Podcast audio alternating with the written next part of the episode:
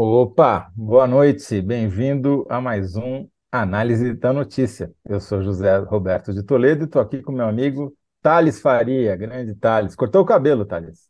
Viu? Opa! Passei no barbeiro e disse: passa a máquina.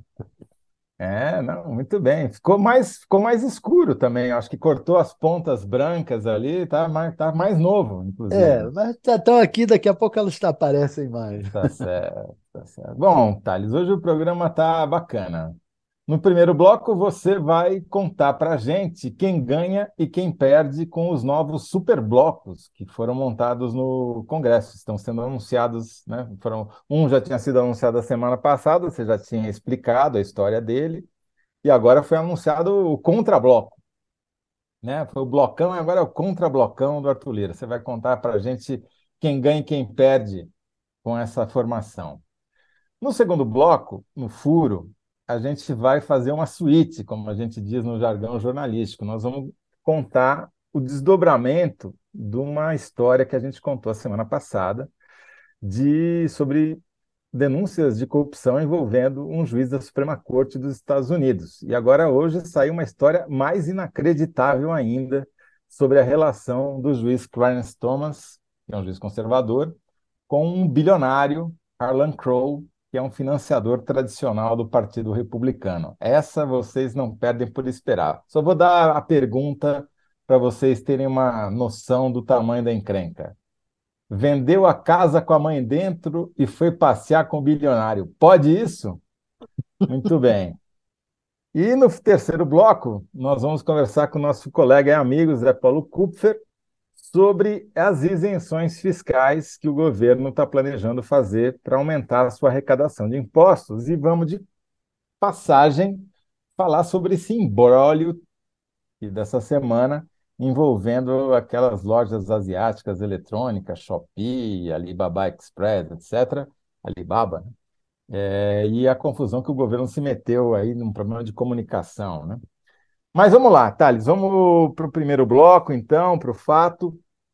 Você vai responder, as pessoas vão responder também, que estão nos assistindo, daí a gente vai colocar na enquete para ver quem respondeu melhor.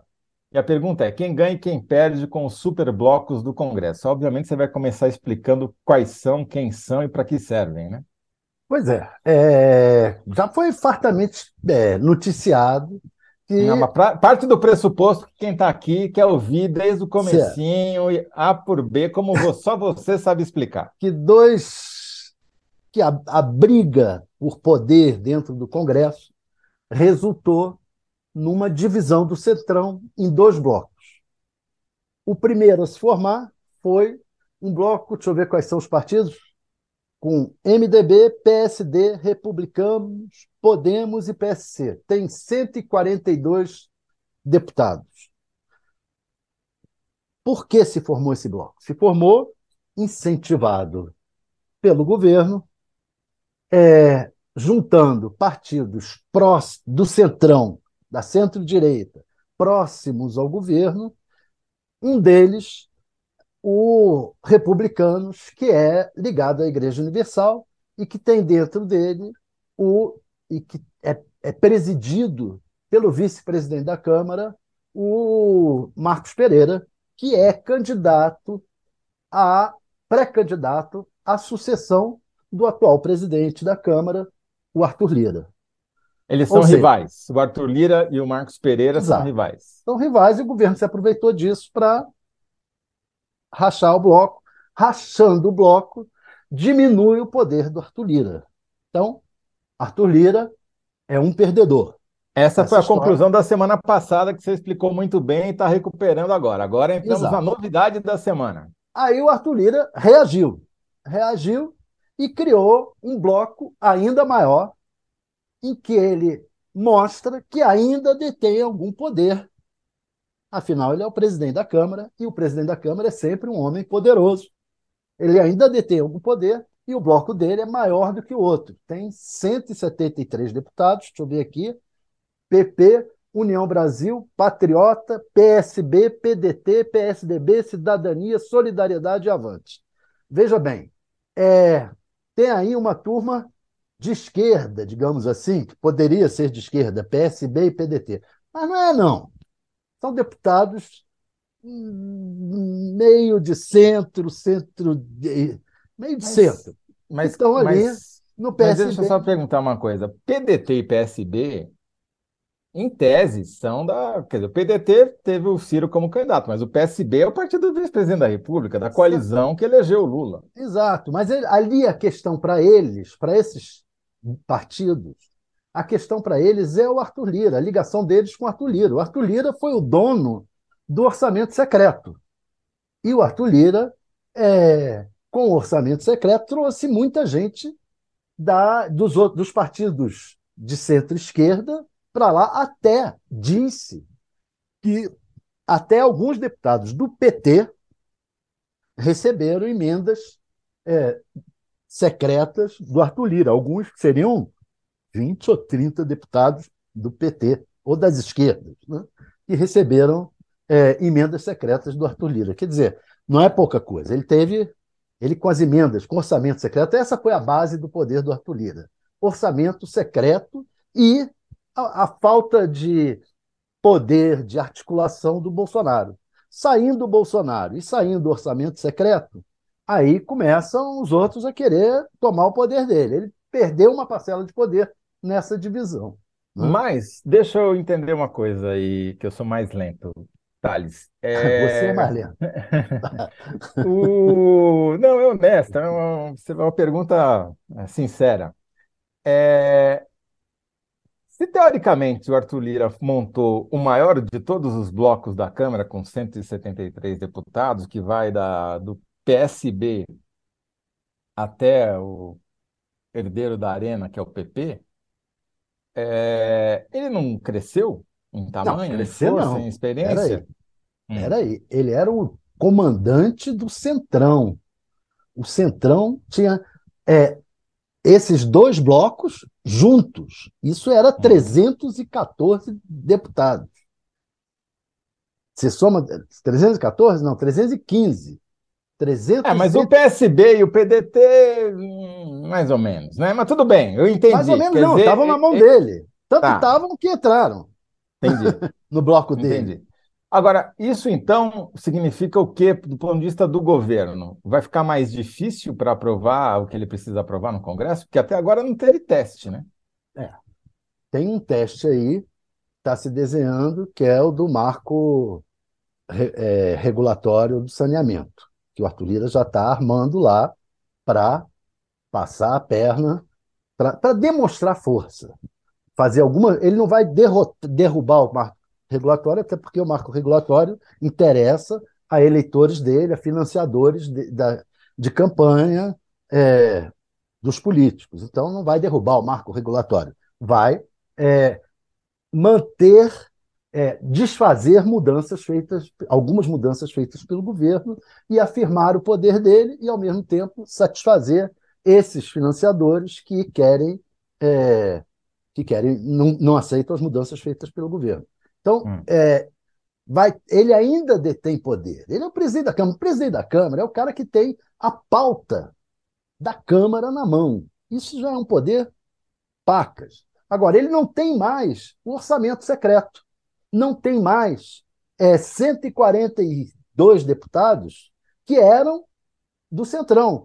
Ficam ali ainda com ele e tal, conversam com ele, tem todo o diálogo com ele, mas eles são outro bloco, estão claramente em outro projeto. Na verdade, esses 142 deputados são um projeto comum é, de médio prazo, dependendo de como venha o governo Lula.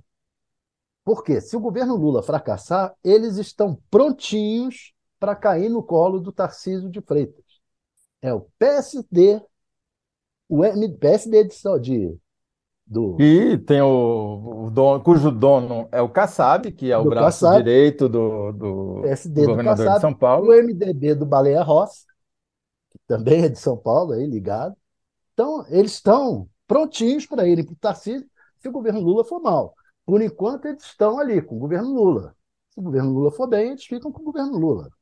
Uhum. Isso tudo vai depender do futuro, mas eles têm um projeto mais ou menos comum. O outro é o projeto é Arthur Lira, por enquanto. É fisiologismo puro. É puro. Sem, fisiologismo sem ideologia para atrapalhar. É, é, é a velha política do, do. Toma lá do, da cá. Do Centrão. Se você for ver, tem até uma coincidência aí nessa história. Você vê esses dois blocos juntos, eles são 315 deputados. O Centrão foi criado em 87 na Constituinte. Você se lembra bem que é da sua época. O cara me entregou. Eu estava lá para ver. É. Então, o Centrão. Ricardo foi. Fiuza. Foi, foi um, um, grupo, Roberto Cardoso Alves. Robert, Robertão Cardoso Alves. É, que criou, que, que plagiou do, de São Francisco essa expressão, é dando que se recebe. Foi o Robertão que inventou essa frase. Foi o Robertão que trouxe, e é a expressão que, que é o lema do Centrão desde então, com todos os governos. É uhum. dando que se recebe. Se o governo, se os governos derem, e isso com todos. Teve o governo Lula 1, governo Lula 2, Dilma não deu o suficiente, não, recebe, não recebeu o que devia receber, teve que ser chutada. Então, é, o jogo é assim, o jogo é, é, é como diria o, o, o Dario, o jogo é bruto. Dá maravilha, o jogo é bruto. Então, mas resumindo, já caminhando para o final aqui, Thales, me explica então uma coisa. O governo ganhou ou perdeu com essa história de blocão do Arthur, contra blocão do Arthur Lira? O Lula ganhou na medida em que perdeu um chicoteador. Ele agora tem um aliado para conversar, fazer do presidente da Câmara um aliado em pé de igualdade, não um chicoteador como o, o Arthur Lira foi do Bolsonaro, mandava no governo Bolsonaro, não vai mandar no governo Lula. O Lula ganha isso. Agora, o partido do Lula, que é o PT, esse nos bastidores está reclamando muito. Por quê? Porque como é que funciona a, o Congresso? O Congresso funciona por proporcionalidade. A distribuição é, toda hora tem uma comissão a ser criada no Congresso, uma comissão parlamentar, é, uma comissão temporária, uma, comissão uhum. de CPI, comissão parlamentar. Relatoria. Uhum. Relatoria é uma comissão de medida provisória. Toda hora tem uma comissão a ser criada no Congresso. Existem as comissões fixas, que já foram distribuídas pela distribuição dos partidos no início da gestão, e agora as comissões que vierem durante a gestão. E essas comissões são divididas pelo critério da proporcionalidade. Significa o seguinte: o maior partido tem a primeira pedida, o segundo maior partido tem a segunda pedida. E vai assim. Como era o PL, o maior partido, e o PT, o segundo maior, PT com. Não é bem o PT, a Federação de Esquerda. Federação. Uhum. É, do PT, segundo maior, a primeira pedida era do PL, a segunda do PT, estava tudo bem tudo ótimo. Agora não é mais. A primeira pedida é do bloco do Superbloco 1, a segunda pedida é do Superbloco 2. Superbloco e... do Arthur Lira primeiro, o blocão do MDB com a Igreja Universal depois, e daí vem o PL e é, depois é, o PT. É, se vier, porque é, depende da proporcionalidade, é uma continha matemática. Pode ter, repetir o primeiro, repetir o segundo e depois vir o terceiro. O, e isso já criou um problema. Por exemplo, o Boulos é o, foi escolhido relator da comissão do Minha Casa Minha Vida pelo critério da proporcionalidade. Agora, o União Brasil, que é do superbloco do Lira, já disse: não, não aceito, não. É minha a escolha. É o União Porque Brasil. Porque o União Brasil é o maior partido dentro do bloco. É isso. E o União Brasil é, e já deu uma zebra, já deu uma macaca aí que tá, ó, ele está ameaçando é, o Boulos, a, o, o Arthur Lira fez hoje uma reunião de líderes para tentar resolver, tá uma discussão em torno dessa, dessa relatoria, já por causa dessa, dessa nova. Então o PT está preocupado, disse, olha, peraí, tudo bem, o Arthur Lira não é mais tão poderoso, e daí? A gente está se ferrando aqui no Congresso, uhum. perdendo espaço. O, o, a gente vai ter que ir para né, a síntese, mas antes de você contar os caracteres aí da, da sua síntese desse bloco, eu vou ler o que, que os nossos as pessoas que estão acompanhando o programa escreveram. Danilo Sotero Rogério, nosso colunista fixo. No Congresso sempre ganham as oligarquias e o povo sempre perde. Elaine Risuti. Boa noite, Toledo e. Um abraço daqui de São João del Rei, Minas Gerais. Um abraço, Elaine. Bela terra. Margarida von Schwenk, também nossa assídua. Quem perde é o povo e a democracia, quem ganha é a velha política. Rosi Eliane Alves Teixeira. Lira sempre querendo mais poder. Isso não pode acontecer. Rod Camargo. Não gosto do Lira, mas o superbloco é o que está tendo para hoje para derrotar o bolsonarismo no Congresso. Maísa de Assis. Boa noite, Thales e Toledo. E assim vamos. Bom, e aí, qual que é a sua síntese para a pergunta? Vamos recapitular aqui. Quem ganha e quem perde com os superblocos do Congresso? Deixa eu ver aqui quantos, quantos toques dá, dá. Deu, olha, 62 toques, com espaço. Opa, Lula, Lula ganha com o Centrão dividido em superblocos, mas o PT perde. Muito bem, tem que colocar um Tales dois pontos antes, mas ainda vai dar dentro dos 75 caracteres. Ah, tem o Tales. O Tales são cinco é, letras, mais 2,6, é, espaço é, 7. 7 mas deu, mas deu, deu. É, por sorte, seu Tales é sem H, né? Então não, não coube. É que eu sou o... da nova geração da nova é, ortografia. É, inclusive a Rosiane Arroxo está dizendo o seguinte, que você cortando os cabelos brancos deixou de pertencer ao bloco dos doces de coco, entendeu? Ah. Tem, tem, suas tem, né, tem suas consequências. Acho que você vai formando um blocão assim, não vai ter reação? Né? Então, Vou deixar é, crescer de novo. É. E aí, então, ficou assim a nossa enquete, que está já no ar.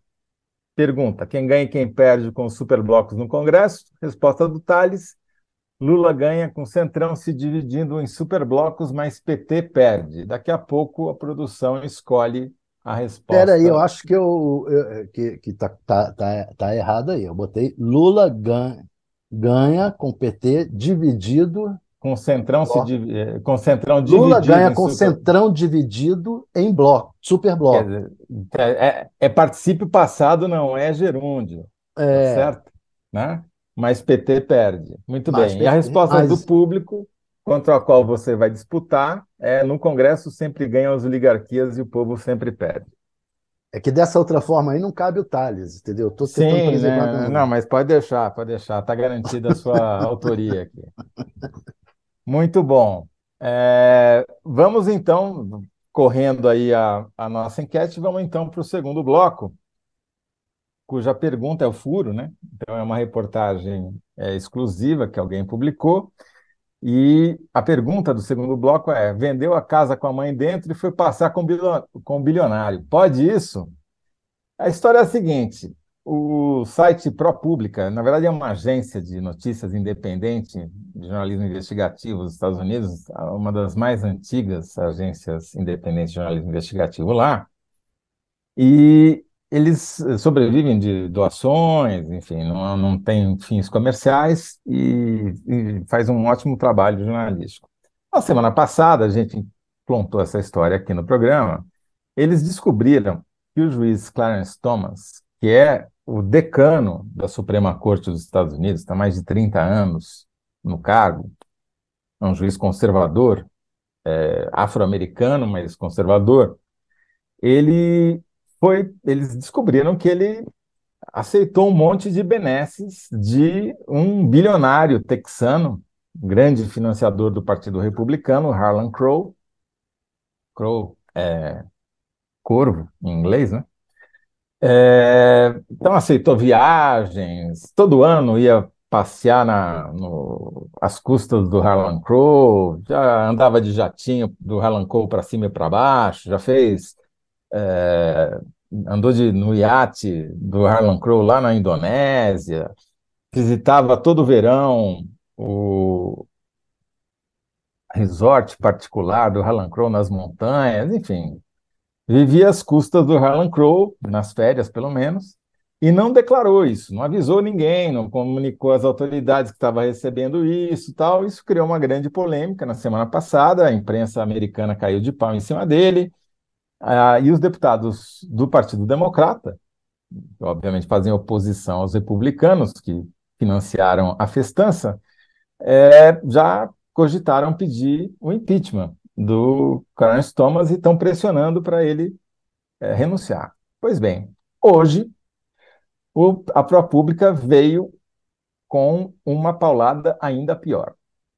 Eles descobriram que o Harlan Crow, o mesmo bilionário, comprou a casa da mãe do Clarence Thomas, lá em Savannah, no sul dos Estados Unidos, com a mãe dentro. Ou seja, ela continua morando na casa. Comprou em 2014, por um preço muito acima do que o mesmo Harlan Crow pagou por várias outras casas na mesma vizinhança, até no mesmo quarteirão. Não bastasse isso, e, e o juiz Clarence Thomas é dono de um terço da casa. O, a família do irmão dele, que já morreu, tem um terço, ele tem um terço e a mãe tem um terço. Então ele recebeu pessoalmente uma grana, diretamente das empresas do, do bilionário Harlan Crow, que pagou, que compraram essa casa. É uma casa e dois terrenos vagos, dois lotes vagos, uma, uma venda casada. E ele tampouco declarou essa venda. E aí, vários juristas dizendo: oh, não, agora ele cometeu uma ilegalidade, porque tem uma lei que obriga o juiz da Suprema Corte a declarar quando vende um imóvel e quanto ele recebeu por esse imóvel. E ele não declarou a venda, nem. Se ele sair, vai ter consequências lá na, na, no, no balanço da Suprema Corte entre conservadores e progressistas? Então, hoje está 6 a 3 tem seis juízes que foram nomeados por republicanos, pelos, pelos Bush, pai e filho, e três pelo Trump. Então, eles têm uma maioria ampla, e três que foram nomeados pelo Barack Obama. Se o Clarence Thomas renunciar ou sofrer impeachment, aí quem vai nomear o substituto é o Biden, democrata. Então, vai ficar mais perto do equilíbrio 5 a 4. 5 a 4 é mais difícil, embora continue com maioria, para uh, a Suprema Corte Americana mudar coisas essenciais, como acabou de mudar na questão do, do, do uh, direito ao aborto, por exemplo. Né? Então, está eh, é, uma grande expectativa sobre como essa história vai pressionar o Clarence Thomas o suficiente para ele é, renunciar ou não renunciar. Agora, o Thales, eu, eu, quis contar essa história aqui, embora esteja acontecendo lá nos Estados Unidos, e, enfim, é, porque por várias razões. Primeiro, porque tudo que acontece lá tem repercussão aqui. Então, começou o Trump lá, o Bolsonaro veio depois aqui. Começou a onda conservadora no judiciário lá, que veio parar aqui. Não pode ser que, se houver alguma mudança no judiciário, na Suprema Corte Americana, isso acabe, direta ou indiretamente, influenciando a política no Brasil. Agora tem um segundo motivo também para eu contar essa história aqui. É, a gente pode se inspirar, né, Thales? Afinal de contas, essa foi uma inovação, até onde eu saiba, do ponto de vista dos financiadores de autoridades americanas, né? Porque comprar a casa da mãe do cara, do alvo, com ela dentro, que ela continua morando lá. Ela continua morando na casa sem pagar aluguel, eles fizeram reformas na casa. Vendeu a casa e comprou casa. a mãe, e entregou a é, mãe. Né? É. literalmente, literalmente, Thales, literalmente. A, a velhinha tem 94 anos e continua morando lá. E, e vendeu a casa e entregou a mãe, exatamente isso. E é, o título é isso esse. Isso aí é, não é efeito a síntese é efeito uísque, né? Pode ser. É, é efeito bourbon. É efeito bourbon. Exatamente. Estamos esperando aqui as repercussões, porque veja bem, é, é, o crime perfeito, porque pô, você comprou a casa da mãe, né? Com ela dentro, reformou.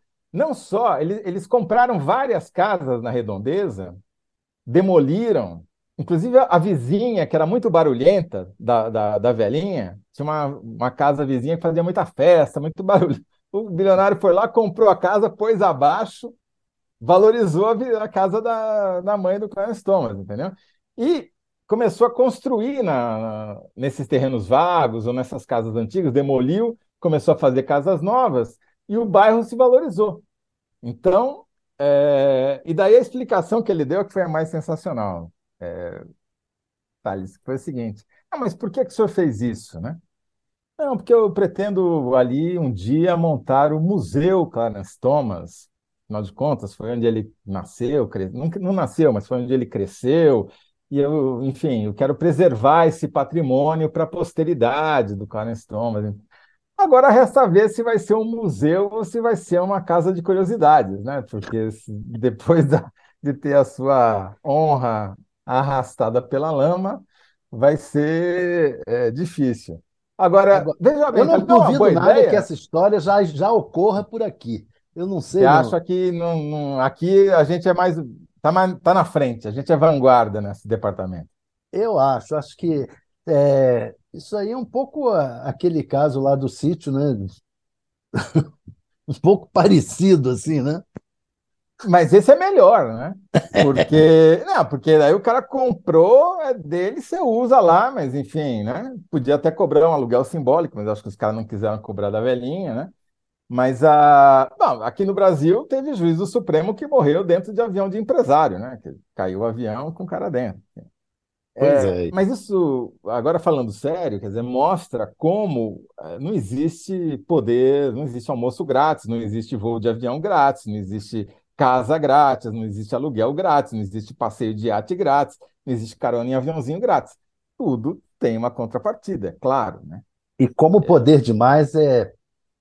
Você vê que o, o cara acaba achando que dá para. Ah, eu vou ficar com 16 milhões em joias, vou levar as joias para casa, ninguém. 18. Aí eu telefono lá para o cara da Receita e digo: vem cá, vai liberar ou não vai? Tal.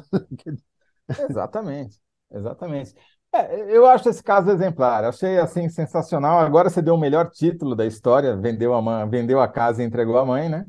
É, mas a, o, aqui o pessoal está comentando. Pode vender a mãe desde que não entregue, diz o Antônio Cardoso Neto. Mas essa, ela foi entregue junto com a casa. Carla Rodrigues, com a mãe dentro, vendeu a mãe e foi ao cinema. Mais do que o cinema, foi passear de iate. Foi Vendeu a mãe e foi passear de iate, entendeu? Porque isso foi lá em faz 10 anos que isso aconteceu. E a velhinha está lá, firme, ainda até hoje, é, vivendo lá a, na casa do bilionário Harlan Crow. Também é para mostrar que essa história de corrupção, ela não é monopólio brasileiro, né? A gente é. se inspira, tem bons exemplos no exterior para se inspirar também. E como também o conservadorismo é cínico, né? É os caras são conservadores tal, mas metem a mão na mufufa e se tiver que não tem medo de são ultra religiosos, não tem medo de ir para o inferno, tudo isso. Ah, esse bilionário deve ter comprado o inferno, deve ter reformado, né? deve ter subornado o diabo ali, deve ter comprado um terreno, feito umas benfeitorias ali no inferno, tal, botado um ar-condicionado, sei lá, né? Mas, enfim, temos que fazer a síntese desse bloco. E a pergunta, recapitulando aqui, era: vendeu a casa com a mãe dentro e foi passear com o bilionário. Pode isso? não só pode, como aconteceu, né? É, então, acho que o título é esse que você deu aí, Thales. Acho que não, nenhum vai superar. Dizer, vendeu a, a casa e entregou a mãe junto, né? É. Era essa a frase? Era essa, vendeu a casa e entregou a mãe junto. Entregou a mãe junto. O juiz é, vendeu no... a casa e entregou a mãe junto é. para bilionário, pronto. É, tá... Juiz no Zewa vendeu a casa e entregou Exato. A... Juiz do Zewa vende a casa e entrega a mãe junto. muito bom, muito bem. Bom, vamos antecipar o final desse bloco e vamos voltar ao Brasil, onde as coisas é, são mais sérias, respeitáveis, né? não tem essa bagunça toda como nos Estados Unidos. Não. E o nosso convidado para o terceiro bloco vai ser o nosso amigo e colega Zé Paulo Kupfer, que já vejo que está aí a postos para adentrar ao gramado. E a pergunta que o Zé Paulo vai responder ao final do bloco é em que pé está o fim das isenções fiscais pelo governo, e aí tem um complemento, direito ou esquerdo, né? Claro que isso é uma brincadeira com essa polêmica toda dessa semana envolvendo essas lojas orientais digitais, Shopee, é, Alibaba Express, entre outras, que o governo está de olho para tentar evitar concorrência é, vou dizer ilegal, mas uma concorrência que não é justa, né? com os comerciantes brasileiros. O Zé Paulo já está aí a postos? Já podemos começar aqui, pessoal? Estamos aqui, sim. Boa noite, Zé Roberto. Boa noite, Thales. Boa noite, quem está quem tá assistindo. Estamos aqui. Muito bom. A trincheira da informação. Muito bem. O Zé Paulo é um soldado. Grande Zé Paulo. Como nós, né? É, eu estou sem retorno de vídeo, eu não estou vendo o que, que, a gente, que vocês estão vendo, eu não estou vendo. Então, se alguém puder me ajudar e colocar, depois é, eu vou enrolando enquanto isso. Mas, é Paulo, é, antes da gente falar sobre as isenções fiscais, que vou lembrar aqui, você foi o primeiro a cantar essa bola aqui no Análise da Notícia, dizendo, quando se analisou o projeto do Haddad, da âncora, né? Da âncora, você disse, olha, para crescer a arrecadação, vai ter que ter um jabutis aí. Esses jabutis a gente não sabe direito o que, que são, mas provavelmente vai ser acabar com isenções, ou seja, benefícios fiscais, coisas, pessoas e empresas que deixam de pagar tributos, estão reconhecendo aqui o seu furo em primeira mão na análise. Antes da gente chegar nisso, que também não sei se amadureceu muito, é, eu queria falar um pouquinho sobre a, o caso dessas lojas digitais, que não dá para chamar de isenção, né? É, porque o que o governo. Foi uma confusão desgraçada, né? A comunicação do governo errou aí de 15 mil maneiras diferentes e errou em cima de erro, enfim. Mas é, se você puder explicar para quem nunca fez uma compra no Shopee qual é a sacanagem e o que, que, o governo quer fazer, já ajuda.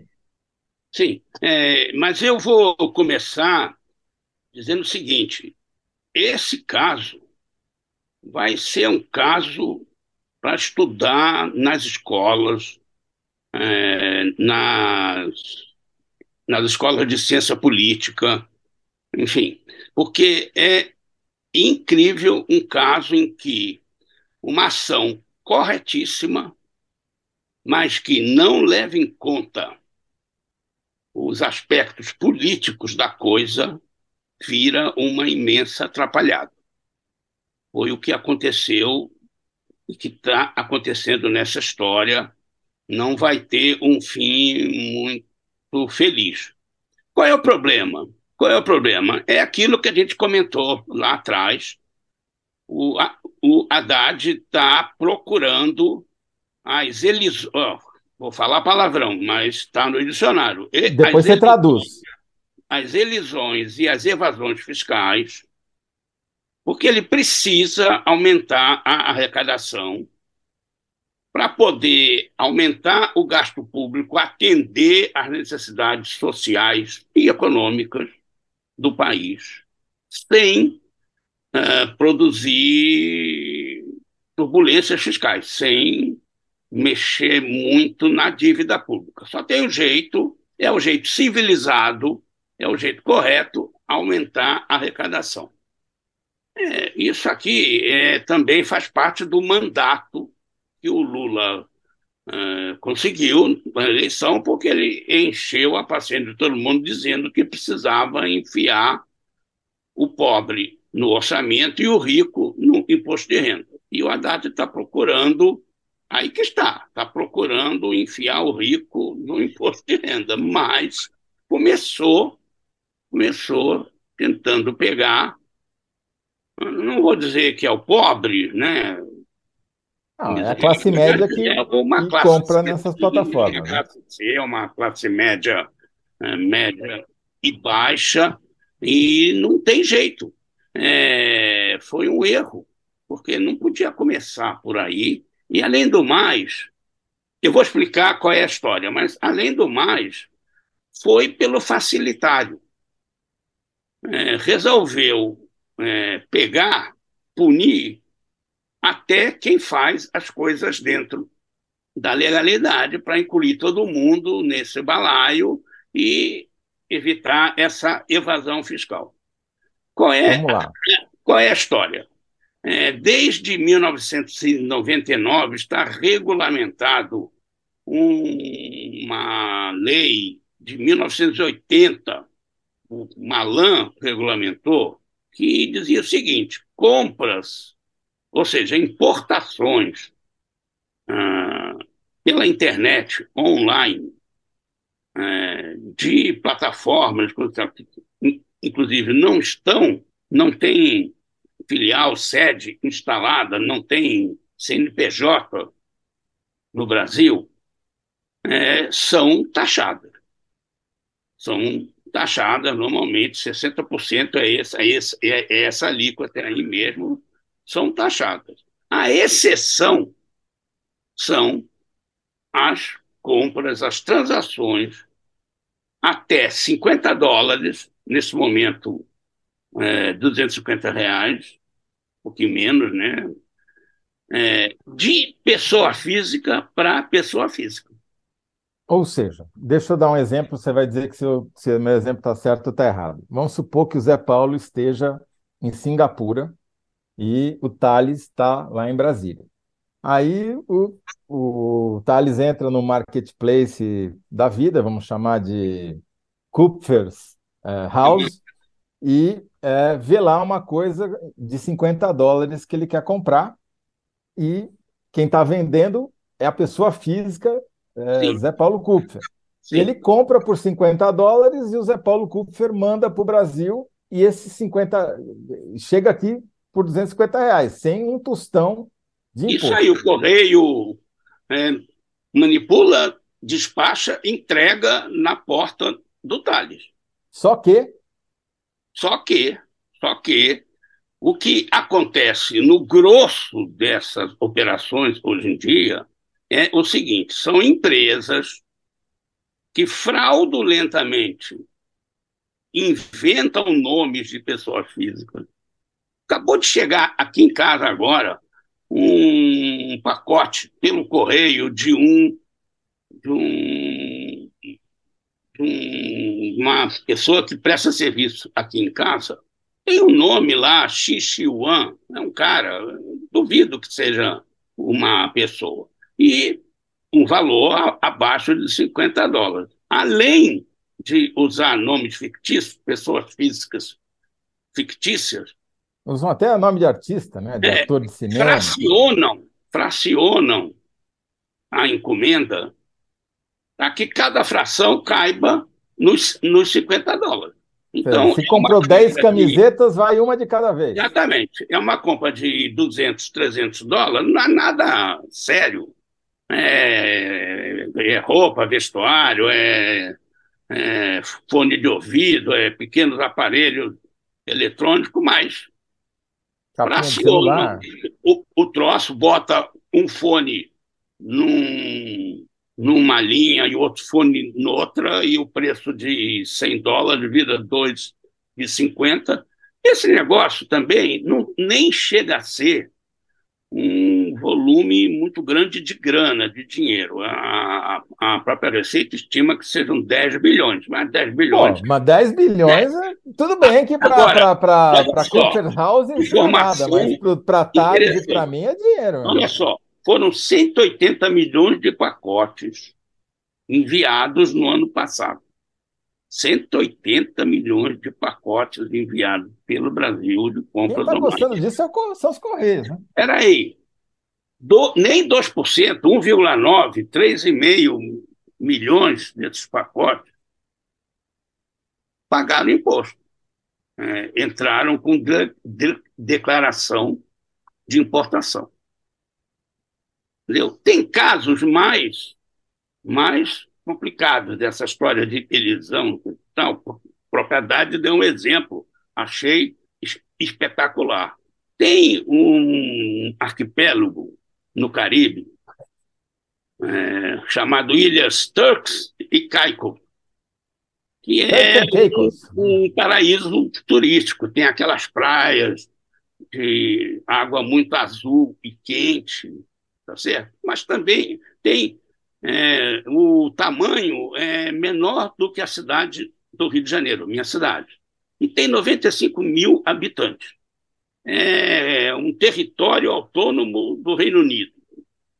Embora seja ligado ao Reino Unido, a moeda lá é o dólar americano. Muito bem, é um paraíso turístico, mas ocorre que também é um paraíso fiscal. Então, o próprio Haddad contou que a quantidade de soja exportada pelo Brasil para Turks e Caicos é de tal volume que, se ficasse mesmo lá, o arquipélago afundava. Tal o peso da soja, é, obviamente, uma triangulação com a China para elidir, evadir, parece que 10% do que o exportador teria que pagar se vendesse direto para a China. Então está cheio dessas histórias e essas histórias têm que ser têm que ser atacadas por um governo democrático e sério. Não tem a menor dúvida disso. Agora. Mas vem cá, como é que não paga imposto essa soja mandada para lá? Porque ela, ela tem os benefícios do lugar.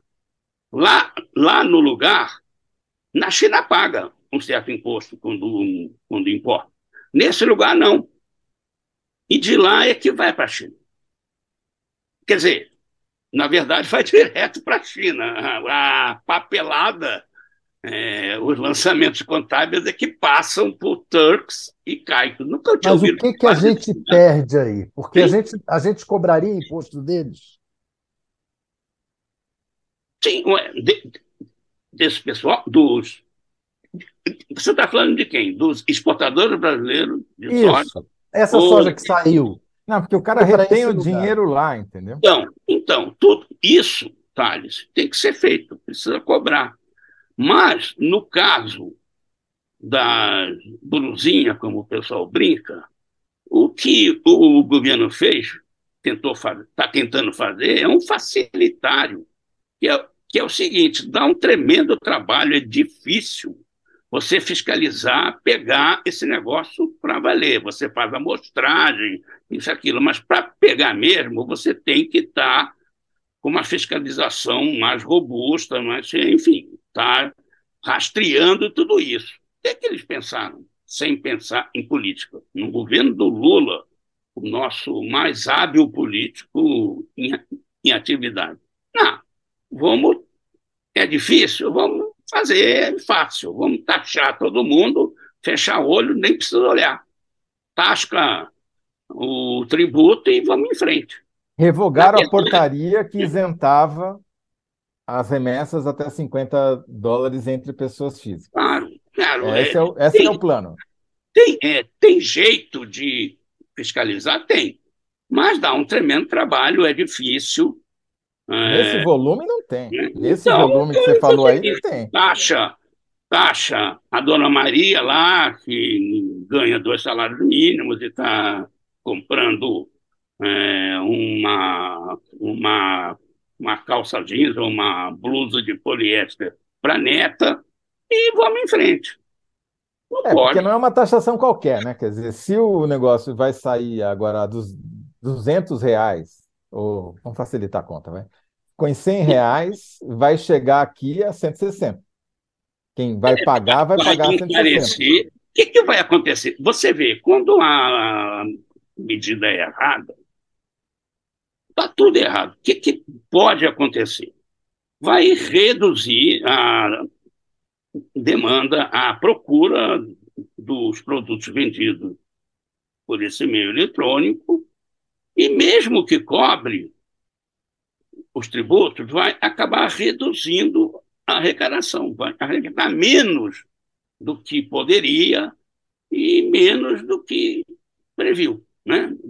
do que está prevendo. Porque vai ter, possivelmente, é, muitos vão continuar comprando, porque talvez continue mais, mais barato do que nas lojas aqui dentro, mas é, que também contrabandeiam é, entre aspas, né, contrabandeio para valer, né, é, mas, mas é, não sei se vai ficar mais barato do que aqui dentro, talvez continue, mas certamente vai reduzir a demanda, vai ficar menos atraente para um grupo grande uh, desse público que, que compra uh, por essa via. Ou seja, a arrecadação também vai.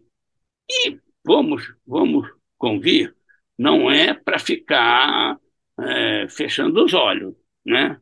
É, eu acho que tem que atacar esse tipo de coisa, mas não pode Mas ser. então, resumindo, é, se eu entendi, é, Zé Paulo, é, do ponto de vista de arrecadação, pode ser um tiro no pé, porque o volume não é. É, é, né? tiro num, dos pés, vamos falar assim. Sim, é porque, como você disse, se diminui o movimento, diminui a base de arrecadação, diminui o valor arrecadado, mesmo que a alíquota seja maior. Teve um desastre político, envolveu da Janja ao Paulo Pimenta, ministro das Comunicações, todo mundo entrou, porque a grita foi geral. Ah, vocês não estão taxando o, o- o bilionário para taxar a Dona Maria que está comprando capinha de celular a menos de 50 dólares, né? E não resolve o problema de arrecadação do governo. Quer dizer, teve um custo político alto. Eu, pois é, pensando em alguma lógica nisso aí, eu acho assim, é uma, é, a ideia talvez tenha sido um efeito demonstração. Tipo, olha só como nós estamos firmes, nós vamos pegar vocês. Vocês que sonegam, vocês que fraudam, vocês que contrabandeiam, nós, nós vamos pegar. Mas a maneira como foi feita, invertendo a hierarquia ah, social, inclusive, e sem e parece que também sem combinar com o Paulo Pimenta, com não sei o que, foi uma foi desastrosa, uma atrapalhada é, que, enfim, é, vai ter seus custos e inclusive econômicos, né?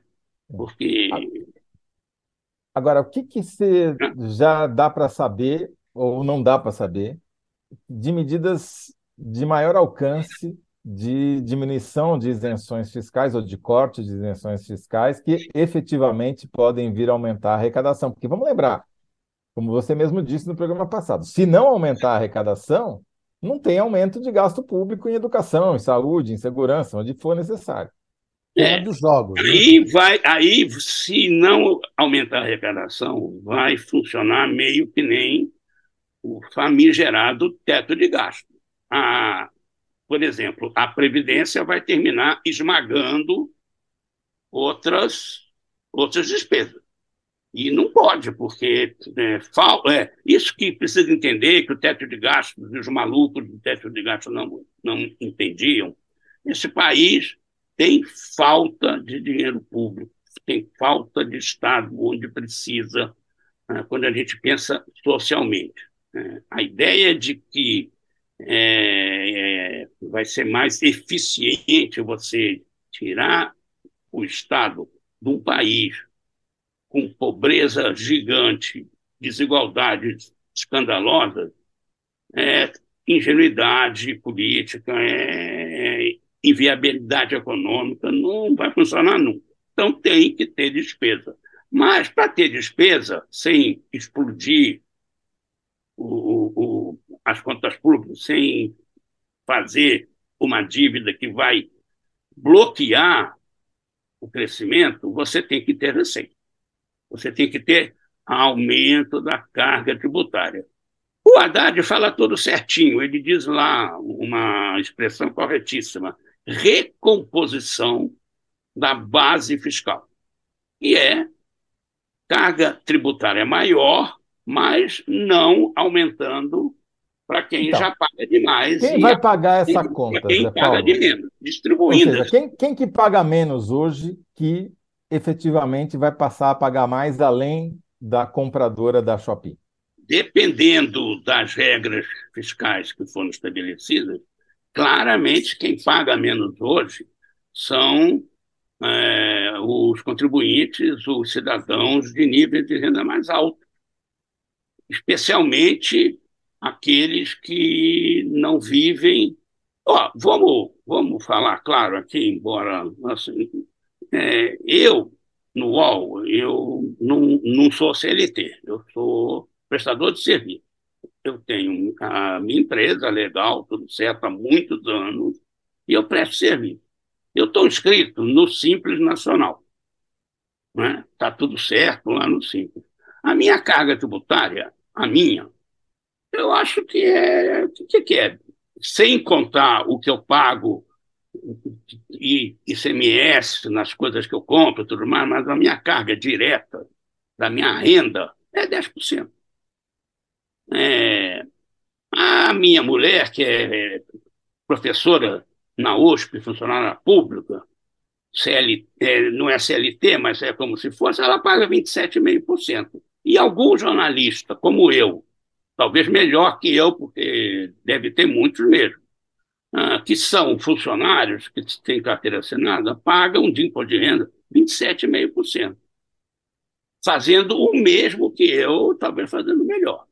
E sendo que rentistas, pessoal que vive de renda, ah, que é acionista de empresa e recebe dividendos, que a empresa paga pelo lucro que tem, é zero. É zero. Então, todos os estudos mostram assim: até dois salários mínimos, as pessoas pagam perto de 50%, o do equivalente a 50% da, da sua renda em tributos. A carga tributária do pessoal uh, de renda mais baixa é, chega a 50%. Isso, obviamente, do, somando do impostos sobre consumo, ICMS, exatamente, exatamente. ISS. Quem ganha 30 salários mínimos ou mais tem uma carga tributária inferior a 25%. A carga geral, a carga geral é 33,5%.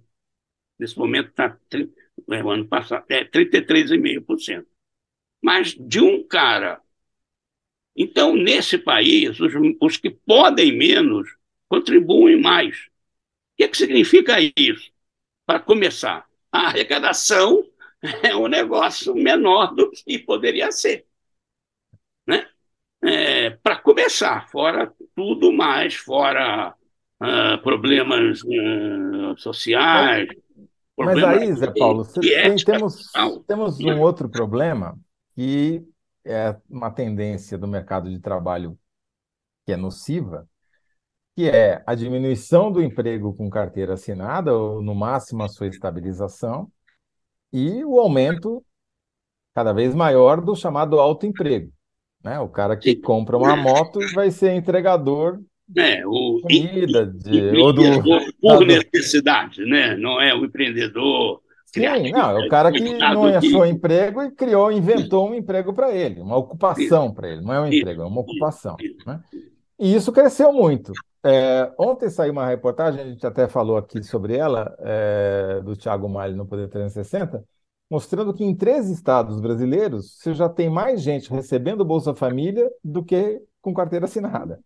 Crescendo, isso é por, por proporção crescendo, já é 50%, ou seja, para cada dois, duas pessoas no Brasil com carteira Sim. assinada, uma recebe Bolsa Família.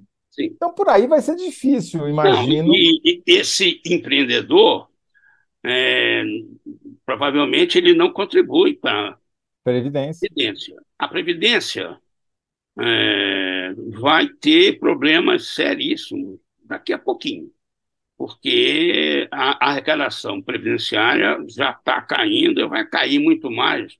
Uh, porque um, tem um infarto de cada vez, Zé Paulo, um infarto de cada vez. Aí a gente faz um outro programa sobre a previdência tá catastrófica. É, tá? Isso, isso, isso sem contar isso sem contar a dificuldade que vai ter no Congresso de aprovar, é, cobrar mais da, do, ah, da... Esse, dos lobbies todos. que financiam as campanhas da, né, do, do que último que seria andar. mais efetivo, mais efetivo e viável, é, é, é uma ideia que tem sido defendida pelo Zé Roberto Afonso. Até já fiz uma entrevista com ele só sobre isso, publiquei no UOL. Ele é um dos nossos maiores especialistas na questão fiscal, é tido. É, ele não é exatamente o pai da lei de responsabilidade fiscal, mas é um dos, dos pais, sim. E ele, ele fala na necessidade de digitalização da, das cobranças, digitalização das regras fiscais. Isso, nós estamos vendo hoje quem, quem faz imposto de renda e tem, está inscrito no GovBR, tem lá, enfim, categoria ouro, platina, não sei, está vendo como está melhor fazer imposto de renda. A maior parte dos médicos, dos rendimentos, já vem pronto. Porque está digitalizado. Está digitalizado na receita, eles cruzam e, e botam no seu imposto. Então, é, o projeto de reforma tributária prevê isso, né? que o IVA digitalizado já vai cobrando, já vai a cobrança direta. Pode ser o IVA simplificador, a digitalização é um caminho para aumentar a arrecadação é, natural e com ganhos maiores do que essa, esses esforços né, que vão esbarrar Bom. em lobby, que, enfim, essas. É, eu vou dar uma de motorista de ônibus aqui em São Paulo e vou prisar no freio abruptamente, porque só tem só mais cinco minutos e a gente vai precisar fazer a síntese daqui a pouco. E a pergunta é: em que pé está o fim das isenções fiscais pelo governo, direita ou esquerda? E aí minha pergunta então para vocês é, Paulo, é a seguinte: a gente já viu que isso que eles anunciaram foi um desastre, não vai dar certo, não é isso que vai resolver o problema. Tem mais alguma isenção que já está anunciada, ou que se não está anunciada, está ventilada, que a gente sabe que vai acontecer, que pode ser mais eficiente ou ainda não? Que, que pode ser mais eficiente? Sim, é. a, a, a, reforma tributária. Sim, mas aí é, passa. Mas digo assim, por exemplo, a Isenção. tal da tributação das, das apostas online, né? Seria é outro tiro no pé ou não? não ou é, isso é mais não, fácil de fazer? Aí não, porque é, é uma coisa de aposta, é uma coisa supérflua, né? É, enfim, você pode então taxar e não tem essa diferença em relação à pessoa física, essa questão uhum. que todo mundo quem faz direito, quem não faz direito, acabou tá. sendo punido. Então, né? isso poderia ser um. Mas, Mas aí, é pequeno também, é uma coisa pequena. Uma coisa Agora, pequena. e setores é empresariais? É importante. É, não resolve. Do ponto de vista da, inclusive da ética fiscal. Tem que estar aqui, tá. tem que ter sede aqui, tem que. Enfim, Beleza. Mas né? não fechou não a conta é a ainda. Tem 150 da... bi mas, que ele precisa fechar mas cento e tantos bi ele não arruma isso aí. Então, exatamente. E os, e os chamadas desonerações que foram feitas para grandes setores da economia e que permanecem até hoje, desde o governo Dilma, até antes, em alguns casos. Antes, antes imagina. É, Ela é, isso daí. Tem algum exemplo de algum setor que vai passar a pagar mais, que você acha que é inexorável? Olha, eu acho difícil, mas é, tem setores que estão, estão ainda desonerados, é, que acho que terminando com essas isenções é, vai melhorar. São, olha, é, eu não tenho assim para te dar um exemplo, eu tenho o número geral. Na previsão orçamentária deixada pelo Guedes, são 450 bilhões em gasto tributário. É, gasto tributário pode ser correto, pode não ser. Boa parte é mais ou menos, entendeu? São essas isenções, esses regimes especiais, esses privilégios. Né?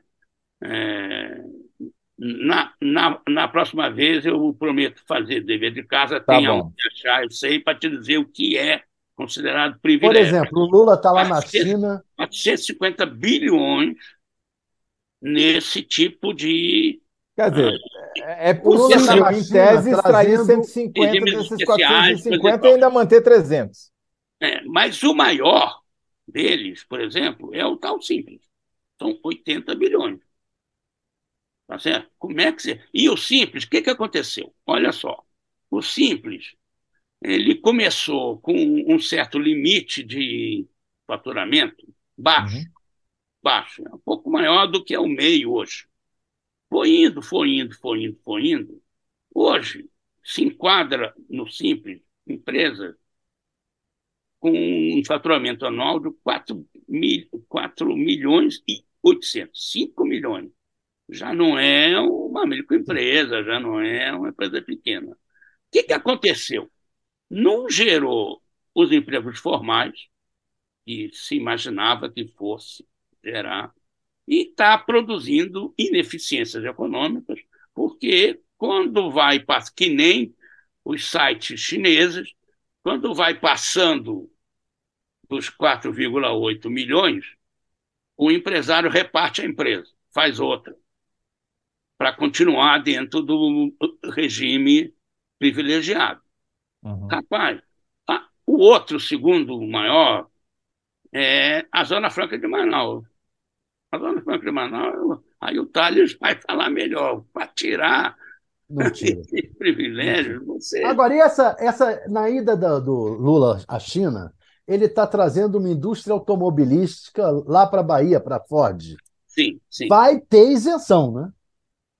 Provavelmente do, certamente do governo baiano, né? O governo baiano lá no estado vai fazer alguma coisa. Mas tem um projeto aí de é, subsidiar carro popular, enfim, a mesma história de sempre. A indústria automobilística é é, fantástica.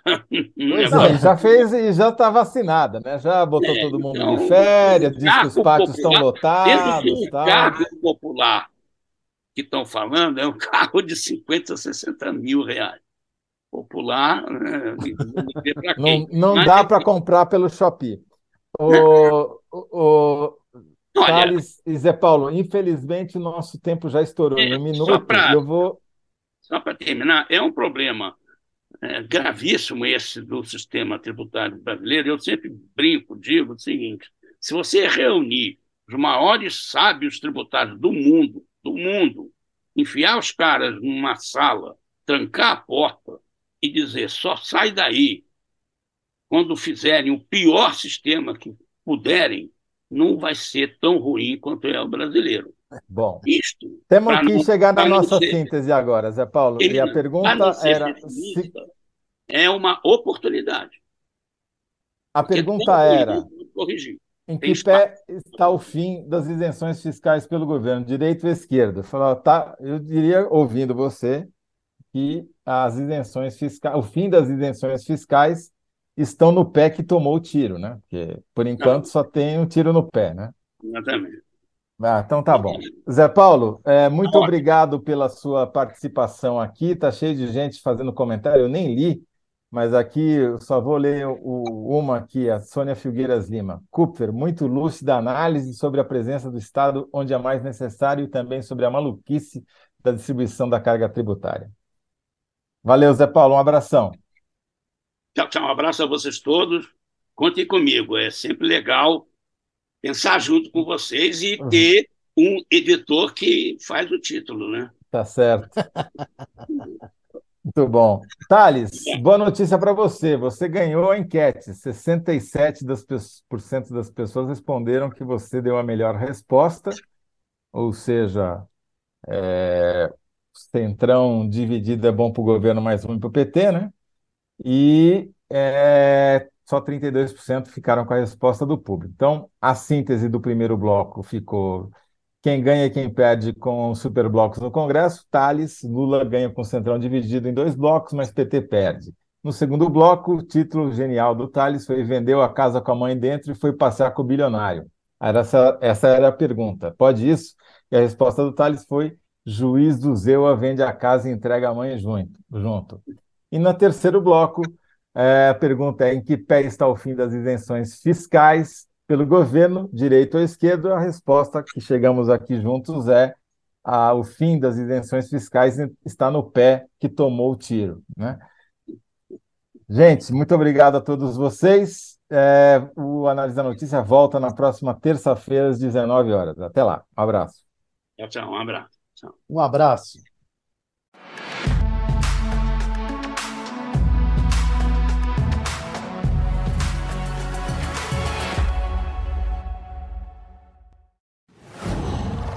Qual